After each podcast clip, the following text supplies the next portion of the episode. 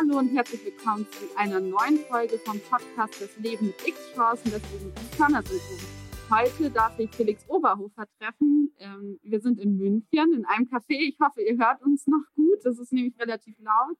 Und er ist Arzt am Klinikum Großhadern und wird sich mal kurz vorstellen, weil er sich sehr viel mit dem Turner-Syndrom beschäftigt und uns da vieles erzählen kann und auch gerade eine Studie macht. Ja, hallo Luisa, hallo liebe Zuhörerinnen. Mein Name ist Felix Oberhofer, ich bin Assistenzarzt in der Abteilung für Kinderkardiologie und pädiatrische Intensivmedizin am Klinikum der Uni München. Und ich bin schon seit vielen Jahren ähm, forsche ich an dem Ulrich-Törner-Syndrom, insbesondere mit den assoziierten Herz-Kreislauf-Erkrankungen.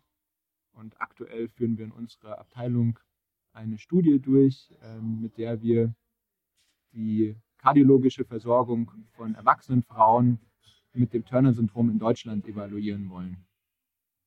Ja, vielen Dank, dass du dich vorgestellt hast. Ähm, wir haben uns ja auch jetzt schon ein bisschen ausgetauscht und du hast ja auch gesagt, ähm, nochmal deutlich gemacht, wie wichtig die kardiologische Versorgung ist, dass die gut ist bei uns Frauen mit Turner-Syndrom und deswegen machst du, glaube ich, auch gerade die Studie. Und vielleicht magst du auch noch mal was dazu sagen, warum das so wichtig ist, auch an dem Thema zu forschen und dass wir an der Studie teilnehmen. Also ja, was wir sozusagen für einen Profit daraus ziehen.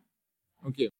Ähm, wie du bestimmt weißt, Luisa, ähm, geht das Ulrich-Törner-Syndrom mit einem erhöhten Herz-Kreislauf-Risiko einher, schon mit Beginn des Kindes- und Jugendalters. Wir haben zum Beispiel schon ähm, vermehrt angeborene Herzfehler wie die Aortenismusstenose, also die Verengung der Hauptschlagader.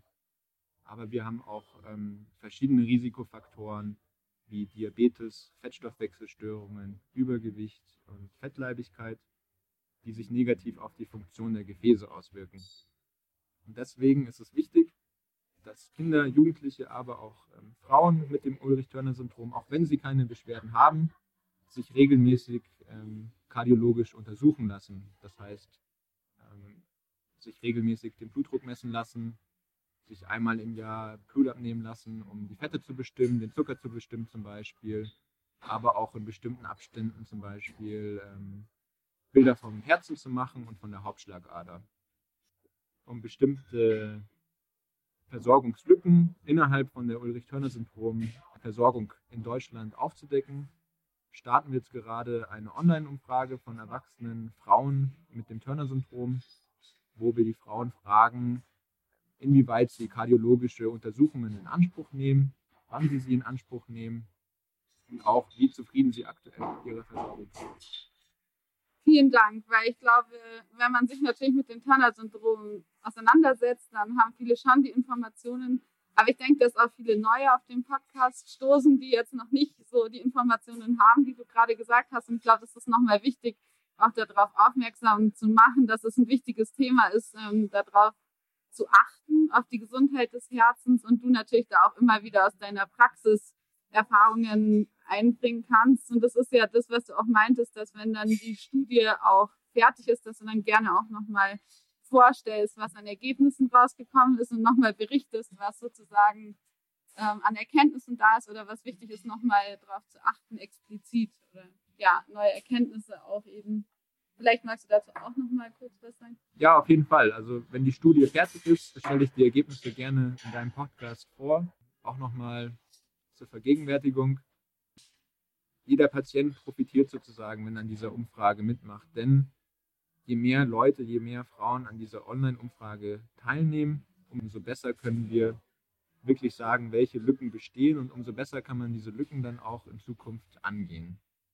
Sehr gut. Ja, das ist auch nochmal schön, dass du das sagst, dass man einfach Lücken vermutet in der Versorgung und da auch nochmal dann drüber sprechen zu können, was man optimieren kann oder verbessern kann, um die Versorgung eben besser zu gestalten. Ja. Dann danke ich dir ganz herzlich, Felix, dass du sehr gerne, dass wir uns getroffen haben und ausgetauscht haben. Und ja, vielen Dank, dass du dich für das Turner-Syndrom einsetzt. Und ja, ich glaube, ich darf auch an der Stelle verraten, dass du deine Doktorarbeit zu dem Thema geschrieben hast und das Thema dich einfach immer noch interessierst. Und ja, es ist einfach toll, dass es so Menschen gibt wie dich in der Medizin, die dich dafür einsetzen. Und das hilft uns sehr, sehr. Also vielen Dank. Dankeschön. Und ja, ich bin gespannt, wenn wir uns dann wieder treffen mit neuen Erkenntnissen. Dann Ähm, an euch alle noch einen wunderschönen Tag und bis bald in der nächsten Folge hoffentlich. Ciao, ciao.